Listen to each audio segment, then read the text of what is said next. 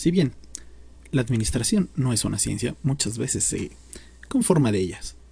Entonces, desde la antigüedad la gente, y en este caso los restauranteros, han querido saber cómo manejar mejor el negocio. Ahora, el restaurante, o en este caso una cafetería, es una mini empresa que tiene casi todos los departamentos.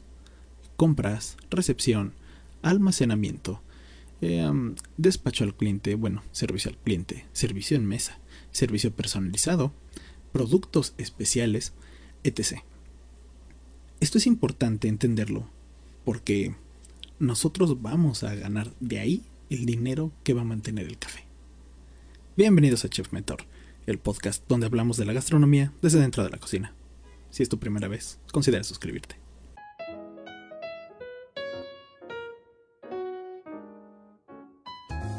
Hablando con algunos amigos, chefs también, este, eh, gente que tiene sus negocios, amigos que se lanzaron a poner una taquería, eh, cafetería, fondas, que de hecho las fondas es un buen negocio, luego hablaremos de eso. Eh, yo lo que veo es que hay un gran tema de por medio y es la administración del negocio. ¿Por qué lo hablo así? Porque la buena administración del negocio lo que nos va a permitir es generar ganancias, en este caso utilidades. Tal vez tienes un negocio muy pequeño o lo que estás planeando abrir es muy grande. Pero ninguno se va a salvar de la administración. Muchas personas recurren a administradores o a gente que ya tuvo sus cafeterías, eh, o baristas que estaban hasta de encargados. No es malo, no es malo, pero hay que tener nosotros como dueños las bases de qué es lo que tienen que hacer. Entonces, hoy vamos a hablar bien de esto y a profundidad. Así que yo creo que vas a tener que tomar un papel y lápiz y esperar. Imaginemos una situación. Tenemos llena la cafetería, es una tarde o tarde-noche. La gente está tomando sus bebidas favoritas. Es una diferente historia en cada mesa que tenemos. Para que nuestra cafetería sea más eficiente e incrementar las ganancias, nosotros no solamente tenemos que enfocarnos en lo que es atrás en la cocina, también nos tenemos que enfocar en la atención y la satisfacción del cliente. Ahora, ¿por qué me refiero al cliente? Porque todo lo que pase atrás en nuestra cocina o en la barra va a afectar al cliente. Si de repente tú no tienes un producto o no tienes un ingrediente, lo que va a suceder es que el cliente se va a ir enojado. Y lo peor que podemos tener es un cliente enojado. Un cliente enojado nos va a quemar en redes sociales. Tal vez estás empezando y no quieres eso. Un cliente enojado no te va a recomendar. Un cliente enojado ya no te va a volver a comprar. Aunque debo decirte que en México tendemos mucho a... Yo creo que ese día era un día malo y ya pasó, ¿no? O sea, creo que todavía en esa cuestión no somos un poco buena onda los mexicanos. Y aunque nos hagan enojar algunas veces seguimos yendo. Ahora, ¿qué es lo que pasa aquí? Aquí lo interesante es que nosotros no podemos ¿Cómo, les, ¿Cómo lo explico? Nosotros no podemos reparar lo que ya está roto. ¿A qué voy? Nosotros tenemos que empezar con eficiencia esta cafetería, ¿vale? ¿Por qué? Porque es la forma en que vamos a ir generando el crecimiento en el negocio. ¿Por qué? Porque bueno, tenemos que comprender cómo es que los costos se, se, van moviendo. Los costos no son fijos, los costos se van moviendo. Vamos, la materia prima fluctúa su precio. Porque podemos, porque podemos tener eh, empleados que pues no están contentos. Porque podemos tener una mala administración del tiempo, tiempos y movimientos. Empleados que no llegan a tiempo. Eh, también pueden ser cosas meteorológicas. Por ejemplo, un día que llueve mucho y que todas las líneas están ocupadas, llámese metro, eh, metrobús, camiones, etc. Que haya una alta competencia también nos va a afectar y también que nosotros crezcamos muy rápido. Aguas con eso. Esa parte es importante. De repente pega tu negocio y creces demasiado. Y como no llevaste toda esa parte de atrás, de recetas estándar, de una buena capacitación a los empleados, de que creciste y te ampliaste nada más a lo loco y de repente ya tienes los costos por las nubes, bueno, pues es parte de e-, ese tipo de la no planeación de nuestro menú. Y bueno, vamos a comenzar. Lo que necesitamos es cómo automatizar el hecho de la recompra de las cosas que utilizamos. Es, es muy importante. Todos los granos de café, el azúcar, los siropes que utilices, eh, hasta los vasitos de papel. Hay que buscar una forma de automatizarnos esto. Bien, puedes crear unas listas donde tú le digas diario al barista y, ¿por qué no? O, alguien más que tengas ahí en tu encargado o tú mismo y que ves diario esa lista. Oye, mira, pues yo tengo, no sé, 2 kilos de azúcar y a la semana yo me utilizo 7 kilos. Entonces, es lunes, pues tienes que comprar 5 kilos. Es lo, así suena como lógico, ¿no? Pero no es tan lógico. Por una razón. Porque tal vez ese día hace mucho calor y cuando hace mucho calor no vendes tantas cosas azucaradas como hay días con frío donde sí vendes más azúcar. Bueno, esta parte de ordenar automáticamente. Una, puedes hacerlo con un TPB, con ERP, que son generalmente los programas que tú puedes eh, comprar o que pueden utilizar gratis. Ah, por cierto, yo utilizo uno gratis que se llama Unicenta, muy bueno, te ayuda a todo eso. Este, no es por hacerle promoción, digo es gratis, entonces no requiere gran promoción. La otra es, eh, bueno, todos estos programas de Lemon Post, de etc. de marcas, ¿no? como el Soft Restaurant, que también te puede ayudar a esa parte de los inventarios. Es importante porque el inventario tú lo vas a ir marcando.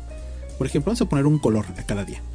Lunes amarillo, martes azul, miércoles así. Entonces, todo lo que compres el lunes, pues lo vas a marcar con ese amarillo, unas etiquetitas. Y entonces sabes que llegó ese día. Obviamente también tienes que checar y bajo tu sistema PEPS, primero que entra, primero que sale o primera entrada, primera salida, tienes que checar fechas de, caducidad. Ahora, esta parte lo que te va a ayudar es a gastar menos, a que tú siempre tengas visto el inventario. Porque hay veces que, y me ha tocado cafeterías que tienen por ahí una lata de duraznos y 3, 4 meses. Y ahí sigue, digo, no le pasa nada y no se echa a perder. Pero bueno, nadie la vio. Entonces el hecho de que tú de diario veas esa lista de faltante te va a ayudar a que la compra sea casi automática. Estaría muy bien si lo tienes automatizado con un software, pero si no, a mano. Y como estamos empezando desde abajo y poquito a poco, pues vamos a mano, ¿no? Bien, la otra parte va a ser cómo organizar a los empleados. O sea, tenemos que ser muy flexibles. Y esa es la realidad. Yo tuve un tiempo que había gente que me decía, ¿sabes que no puedo llegar tal día? Y yo le decía, mira, no lo hables conmigo. Antes de hablar conmigo, porque no se lo planteas a tu compañero? Entonces, ellos, entre ellos cambiaban muchas veces sus horarios. Yo no me daba cuenta hasta que llegaba. Y cuando yo estaba solo, cuando yo empecé, y que apenas estaba con un chico que se llamaba Moy, yo le decía, oye Moy, ¿te puedes quedar más tiempo o puedes hacer esto o puedes hacer aquello? Y él me decía, sí, sin problema. Y entonces yo era muy flexible en esa parte. Obviamente hay empresas que no lo permiten. Puede ser que tú no lo permitas. Digo, está bien. Pero sí tienes que ver cómo ayudarte de la misma gente y de ti mismo para cumplir el horario, de trabajo y que esté en tiempo la gente. Ahora, esa es una parte. Pero la otra es cuando recibas tus productos. Al principio nosotros vamos a ir a comprar la mayoría de cosas. Entonces siempre tienes que hacerte un huequito para ir a surtir. Si ya consigues desde el principio, tal vez es la segunda vez que vas a abrir, pues esto te va a ayudar a organizarte un poco mejor. Ahora, todo donde nosotros, nosotros, puede ser que tengas un espacio en tu casa o un espacio en la café o que agarres una mesita o hasta la misma barra, por favor, ordena el área de pedidos por una razón. Porque, y esto está ligado con lo anterior, nosotros tenemos que tener bien especificado el horario y ser también flexibles, pero hay que especificarlo bien. El horario de recepción de la mercancía con que tú tengas todo en orden, porque si no luego nos llega Hacienda y pues nos hace, ustedes saben, ¿no? Hacienda es este pues muy linda en este caso. Se porta toda madre con nosotros. Y pues nos puede llegar hasta clausurar, ¿no? Si nosotros no tenemos nuestros papeles en orden. Y eso es una gran pérdida que existe, porque hay negocios muy buenos que de repente por esa parte donde, oye, es que ya no entregué mis facturas, o ya no hice esto, o ya no hice aquello, ¡pum! O sea, se acabó. El negocio el otro no. Entonces, vamos a optimizar nuestra área donde nosotros ordenamos nuestros productos. Porque si tenemos nuestras facturas, nuestros recibos, etc. Ahora, vamos a optimizar el área donde el cliente ordena.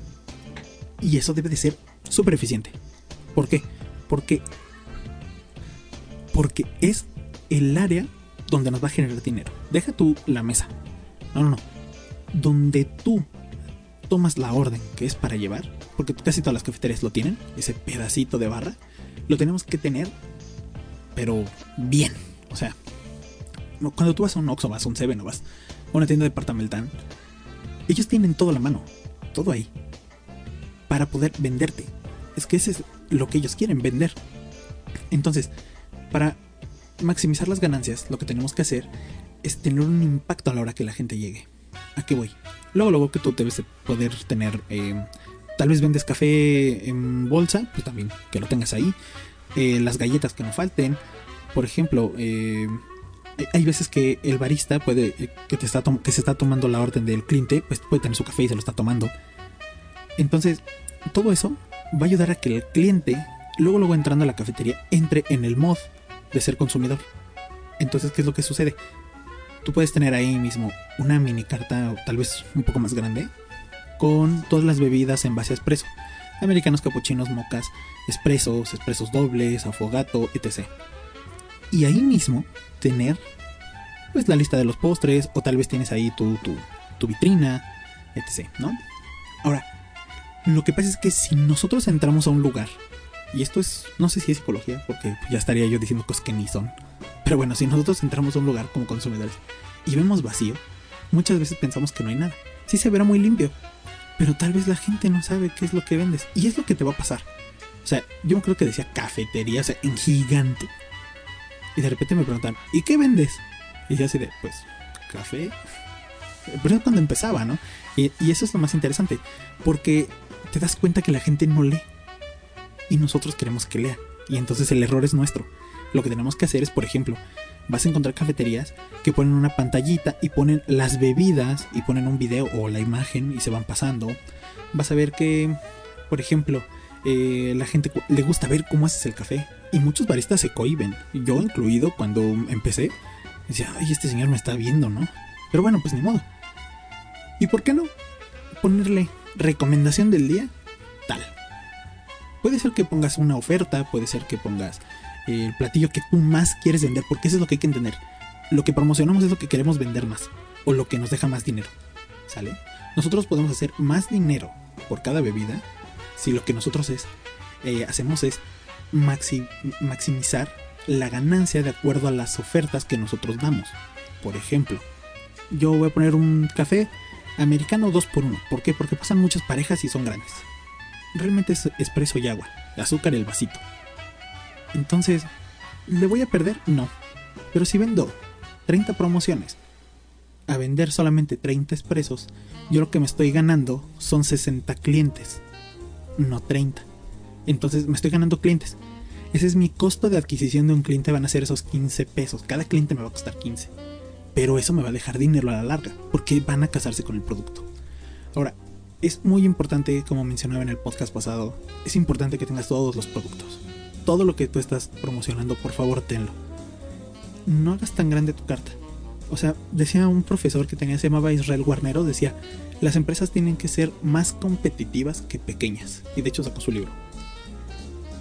Y algo muy interesante de este libro es que te enseña exactamente eso. O sea, no le mientas al cliente.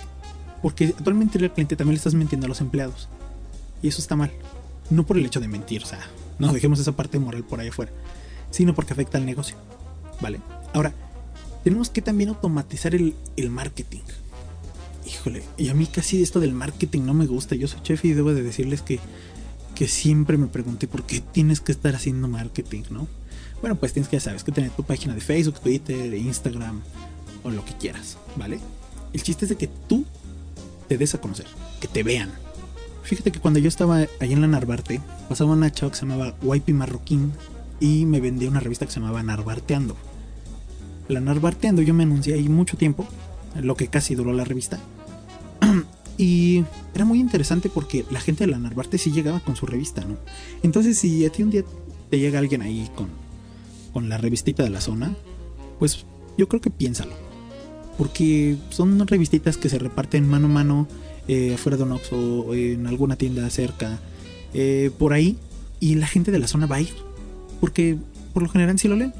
De repente tú necesitas algo de la zona, por ejemplo un cerrajero, y pues, pues la revistita tal vez te hace el paro, ¿no? Ahora, tú debes de siempre basarte en lo que está demandando el mercado. ¿A qué voy? Las tendencias, las modas, que si alguien puso, no sé, de moda el afogato de nuevo, pues bueno, vamos a tratar de meterlo. Si tengo todo para hacerlo, mételo. No pasa nada. Tal vez podrás perder 100, 200 pesos, pero hasta ahí. A diferencia de que lleguen y no lo tengas, que también puede pasarte. Ahora bien, las redes sociales las tenemos que mantener y contestar, ¿no? Eh, mucha gente vaya a hablarte enojada porque quiere una cosa de alguna manera. ¿A qué me refiero? Recuerdo que yo tenía una clienta que eh, yo vendía un club sándwich y, y esta es la experiencia, ¿no?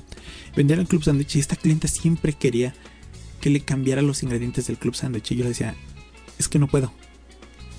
Y no era porque no se lo quisiera vender, lo que pasa es que ella quería serrano en el club sándwich y yo decía, pues es que no me costé, o sea, como yo sé los, la cantidad de lo que cuesta una rebanada de jamón serrano y que no es igual a una rebanada de jamón de pierna, pues no era costeable para mí. Aparte ya lo quería al mismo precio, ¿no? Y siempre se quejaba, pero siempre iba. Y de esos clientes vas a tener un montón. Cliente que se queja y cliente que siempre va. Es su perfil. Y hay veces que no nos damos cuenta que la gente lo único que quiere es conversar un poco. Entonces, esto también es parte de tu red social, porque nosotros no solamente red social, todo este por internet. Es muy importante la comunicación tuya que tienes con el cliente y con los empleados. Por favor, si a un empleado le cae bien a alguien, a uno de tus clientes, que lo atienda siempre, no pasa nada. Si él te pregunta, oye, ¿crees que le podemos regalar esto? Esta señora siempre viene o este señor siempre viene o mira estos clientes están festejando tal cosa y, son buenos clientes, dáselos. Imagínate que estás pagando un poquito de publicidad porque ellos sigan yendo. Entonces eso nos ayuda más a nosotros a vender. Ahora, otro punto más, porque me estoy yendo muy rápido en estos puntos, fíjate que tuve una cuestión, una de las personas que nos escucha me dijo, oye, está muy bien, pero en el camino al trabajo creo que no me alcanza el tiempo para escucharte completo. Y dije, oye, sí, ya van dos o tres personas que me dicen, si durara un poco menos, entonces voy a irme un poco más rápido, pero prometo tocar todos los puntos. Eh, uno de los puntos también más importantes sería crear un, no un régimen, porque pues, realmente no es ese, pero sí un programa de entrenamiento para tus empleados es muy importante porque esto nos va a dejar tener claros los objetivos de la empresa, o sea, tú, tu misión y tus valores. Oye, sabes que aquí siempre será un café más chingón que tenemos. Perfecto. Y si eso, tú tienes que educar a tu, a tu barista y tienes que educar también a tus cocineros o tienes que educar a la persona que esté ahí, así sea la persona que te ayude a hacer la limpieza, también enséñale café, ¿vale? Si esa persona dice, oye, me regalas un café y se lo lleva tomando, todo el trayecto de la calle, se lleva tu marca, el vasito, te está haciendo una promoción. Por eso es que hay mucha promoción a través de todo lo que son empaques. Bueno, dejando ese ladito de tema, hacer un programa de entrenamiento para la gente nos permite que tú capacites más rápido a las personas. Por ejemplo, una vez platicando con Salvador de Pasmar, me decía que él podía entrenar a una persona en tres días. Yo dije, ah, pues mira qué bien, ¿no? Este, yo me tardaré una semana, pero sé que el soporte que vamos a dar para el restaurante, o para en este caso la cafetería, es muy grande. Porque tú haces que la gente se familiarice con todas las cosas, con todos los utensilios, pásalo por áreas. Oye, deja que suba la gente. Si él empezó desde lavar trastes o desde cocinero y ahora lo tienes de barista, pero ya pasó por todas las áreas, pues esa persona ya conoce todo. Entonces, tú estás siendo eficiente como patrón y para el negocio es eficiente. Y eso va a permitir que si tú el día de mañana de repente dices, oye, me ha ido muy bien y quiero abrir otra, parto mi equipo de trabajo, entreno más gente y con mi equipo de trabajo partido abro la otra. Y vas a tener a los mejores baristas o a tus mejores colaboradores con los cuales vas a poder abrir tranquilamente. Eso es muy importante. Otro punto súper importantísimo, que luego yo voy a hacer eso, pero bueno, un, punto súper importante es tener un POS, Point of Sale, para, para todos nosotros. Este, o bueno, un punto de venta o un RP es un manejo de recursos de la empresa eh, como yo lo había mencionado antes. Pero sí es importante que, que tú puedas invertir en, en la tecnología. ¿Por qué? No solamente en el programa, no solamente en que tengas tu código QR digital o tu, o tu venta por internet. Puedes tener todo eso y tener un mal equipo. Entonces, hay veces que hay cositas que nos salen un poco más caras, pero nos van a durar más tiempo. Llámese máquinas, llámese todo esto. Y que digo, ya viene cerca esta parte de cómo equipar la cafetería. Pero bueno, tenemos que hablar esta parte de, de un poquito de la administración. ¿Y por qué es importante esta partecita de la administración? Porque, bueno, pues nos va a ayudar a llevar un poco las cosas más claras. Esto es un esbozo, realmente, pero funciona bastante bien porque eh, es algo que se hace mucho y que se hace del diario, casi. ¿no? Ahora, hay que seleccionar los mejores proveedores y en esto la tecnología te va a ayudar. No solamente el hecho de que tú tengas lo mejor para tu software o tus mejores máquinas, ¿no? Yo no soy de la idea de una máquina super automática. Yo soy de la idea de una máquina hasta manual. Para mí es mejor, me da una mejor calidad de expreso y no porque las otras no te lo den, sino porque muchas veces el barista, cuando ya tiene mucha experiencia o que quiere un sabor muy específico, pues lo que hace es casi casi irse manual. Entonces, bueno, o una semiautomática yo creo que es una de las mejores inversiones y que puedes empezar. Y que luego, luego hablaré de esas máquinas que mucha gente compra, como las Oster, para un negocio. Fíjate que ahí por casa de, de... No sé si es de mi mamá. Bueno, sí, creo que es de mi mamá. Bueno, e, es que realmente no ubico bien el café, pero pasaba por ahí seguido. Eh, había veces que llegaba a pedir un espresso en una cafetería. Está sobre una avenida y súper concurrida, pero siempre veo vacía la cafetería. Y me preguntaba, bueno, ¿por qué está vacía? Y, y ya dándome de, pues, pues de topes, porque yo le dije a la chava, oye, ¿por qué no cambias tu máquina, no? Me decía, no, es que esta me salió barata y me salió muy buena. Era una Oster. Pero no te daba la calidad del espresso.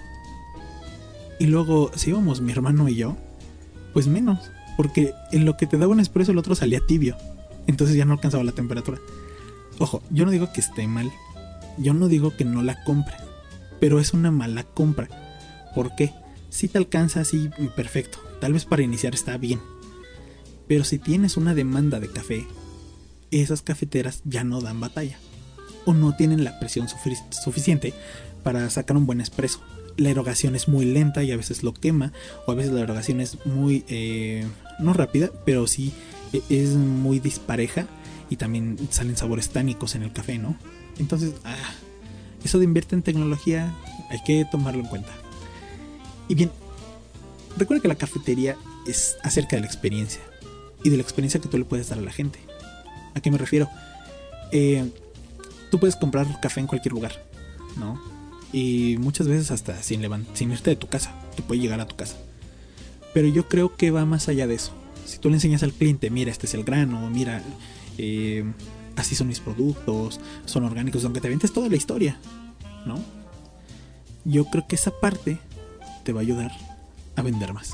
Esa, es a partir de la experiencia que el cliente tenga en tu cafetería. Que diga, me gusta entrar aquí porque si tú platicas con una, con una mujer, porque las mujeres son más receptivas a eso, y le preguntas, oye, ¿por qué te gusta ese café o por qué te gusta ese restaurante? Ay, es que mira, tiene una decoración bien bonita, etc. A mí eso al principio no me gustaba, de hecho me enojaba, pero después entendí que sí, todo, todo ese ambiente que tú creas alrededor de tu producto es la experiencia que la gente se va a llevar. No es lo mismo que llegues a una cafetería donde nadie trae uniforme a una donde traen todos uniforme. Una donde tiene unos colores medio estrafalarios a una donde pues tiene uno que otro color o que tiene unos colores muy bien institucionalizados, perdón. No es lo mismo que tú llegues y todos los empleados te sonrían y te digan, hola, buenas tardes, mira, yo soy tal, tal, tal, y tengo este café y esto, a que digan, ah, sí, ¿qué va a querer? Y se te quede viendo nada más, ¿no? O sea, el hecho de que la gente hable con los demás, y de que tú te puedas ayudar de esto, va a hacer que vendas más. Entonces, esto es un poquito porque sé que hay gente que me escucha que ya tiene cafeterías y que dice, oye, pero es que algo me falta. Bien, voy a profundizar más en el tema porque es súper importante. Digo, eh, lo, más que puede pasar es que nos tardemos más aquí algunas veces este, pues leyendo o opinando, pero hasta ahí, ¿no? Y fíjate que hablando de esta parte de los empleados, hay una parte bien importante que tal vez no he hablado y es lo de la venta sugestiva. La venta sugestiva, cuando tú vas a un lugar y te dicen, oiga, ¿y no quieres de postre unas fresas con crema y chantilly y granitos de chocolate? Entonces, todo lo que yo te acabo de decir, o hagamos este ejercicio súper rápido. Si ponemos tu mente en blanco y yo te digo, no vayas a pensar en un helado de chocolate bañado con salsa de chocolate, pues ya lo pensaste. Así yo te hubiera dicho que no. ¿Qué es lo que sucede? La venta sugestiva se basa en esta parte. Es qué tan sugerente es el producto que vas a sugerir, valga la redundancia, o ofrecer. Que la gente se lo imagine y hasta lo pueda saborear. Un ejemplo. Cuando tú vas a un Tox, ellos hablaban mucho acerca del capuchino tradicional y del capuchino este, italiano. Curiosamente, eh, quien los. ¿Quién les dio el curso? Ah, pues fue Pasmar quien les dio el curso a los de Tox. Bueno. Cuando ellos empiezan a meter esta barra de café a los Tox, no es porque sí. Fue porque viene, viene tan grande la ola de café. O estamos hablando de que en México está dejando 10 mil millones de pesos.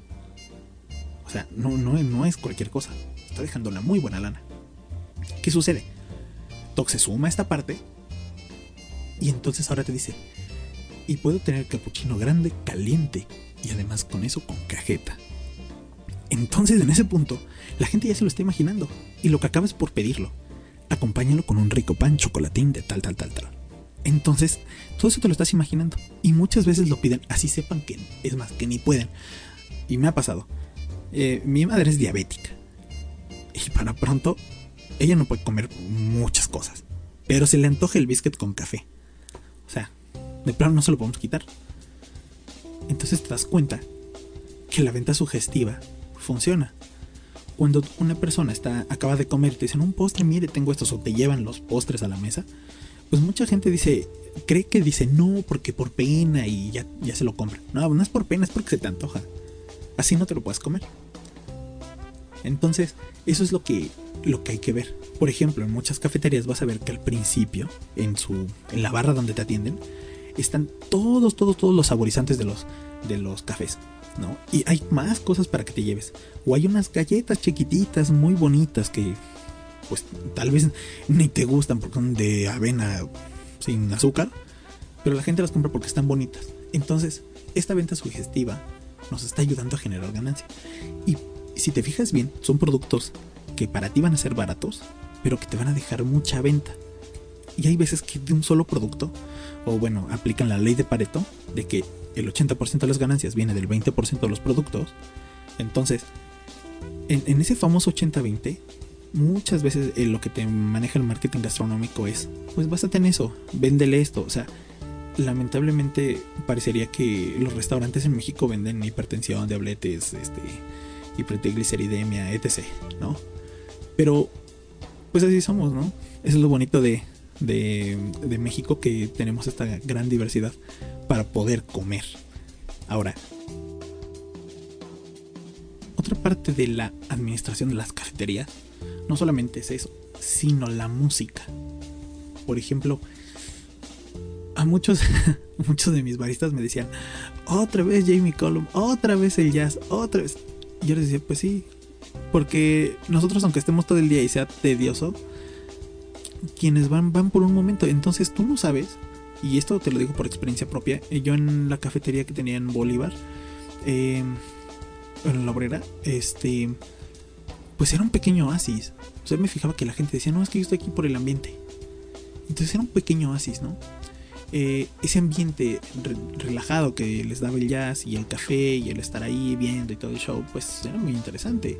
Eh, si tu comida es fresca, si lo que estás poniendo de café es increíble, si los chicos son muy buenos haciendo su trabajo, yo creo que vas a, estás asegurando pasos del éxito en este ramo, ¿no? Ahora, nuestro ramo, las cafeterías, es un ramo chiquitito. Es un ramo pequeño. ¿A qué me refiero? Es un círculo cerrado casi casi. ¿no? Entonces, no solamente necesitas un, personal bien entrenado, que tú estés bien entrenado porque tú tienes que estar muy bien entrenado para poder entrenar a los demás, este, un super menú y una super locación, o bueno, en este caso un super spot, ¿no? Lo que necesitas también es ser competitivo. ¿Y a qué me refiero por competitivo? Que tengas unas muy buenas... Eh, ¿cómo, te explico? Que tengas unas muy buenas formas de darle un boost o darle ese empujoncito a tu reputación. O sea, tal vez al principio o de vez en cuando, eh, por ejemplo, yo manejaba unas tarjetas de, presentación que hice ahí en la obrera. Me costaron creo que 200 pesos y están plastificadas y con eso hice mis tarjepuntos. Entonces, ¿qué es lo que pasaba? Cinco compras era un café gratis. 10 compras les regalaba una crepa. Entonces la gente sí los juntaba y juntaba los puntitos. Mandaba hacer los puntitos ahí a, una impresión digital y pues los cortábamos entre todos. ¿No? Esto, esto aunque parezca una tontería, era algo que vendía mucho. O la gente decía, ¿y mi punto? O otras te decían, este, no, no me ha puesto mi punto, por favor póngaselo. Y ahí estabas tú, ¿no? nosotros tenemos que estar conscientes de que va a haber muchos retos, ¿no? Al administrar una cafetería, o en este caso la nuestra. Y, em, y es que vamos a estar sometidos a muchas presiones.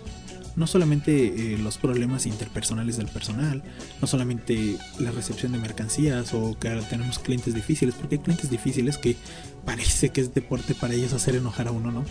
Pero bueno, eso es... Oh, yo se los digo, yo tengo ahí una persona de mi familia que es súper difícil en los restaurantes y yo así de cada que voy me da pena, ¿no? Pero bueno, este, pero sí tenemos que ser bien resilientes a eso. O sea, muchas veces nos va a decir la gente, sabes que esto estuvo buenísimo, pero esto estuvo fatal. Y entonces tienes que ver la forma de, de tú, este, pues, no resarcir el daño, pero sí empezar a cambiar esa parte en ti. Hay dos clientes, el cliente interno y el cliente externo mucha gente, y no entiendo por qué, no les quería dar de comer a la gente adentro de los restaurantes, a sus mismos empleados, me refiero a ellos.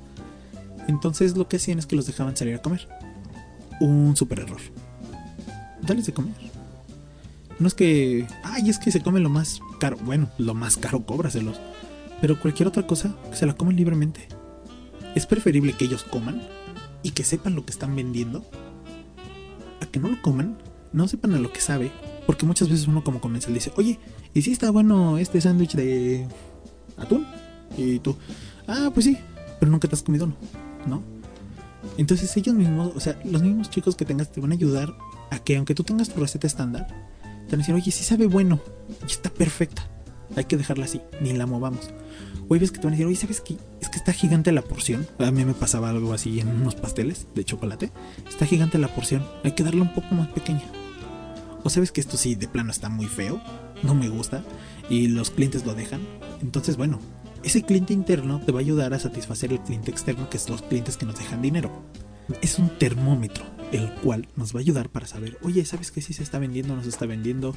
Esto sí le gusta a la gente, esto no le gusta. Esa parte que tú tengas la confianza de hablar con la gente que te rodea, en este caso tus colaboradores, y que tú también seas parte de, de este cliente interno, que te guste lo que prepares, nos va a permitir que todo, que todo pueda salir mejor. Parece muy tonto o en este caso mucha gente no le interesa. Porque dice es que el cliente interno tiene que comer otra cosa. O les hacen un menú especial. No les hacen un menú especial. Coman lo que quieran. Lo repito. Vamos a seguir eh, más adelante en el siguiente podcast con más puntos acerca de esta administración basiquísima, súper básica de la cafetería. Por mi sucedido todo. Síganme en mis redes sociales, recomiendan el pequeño podcast que apenas comienza. Muchas gracias por haberme escuchado. Hasta la próxima. Bye. En este programa hablamos de negocios gastronómicos y su vida detrás de los mismos. Las opiniones vertidas aquí no son leyes, reglas o máximas, y las recomendaciones deben ser tomadas con discreción. Cada quien es responsable de las acciones tomadas de acuerdo a las mismas.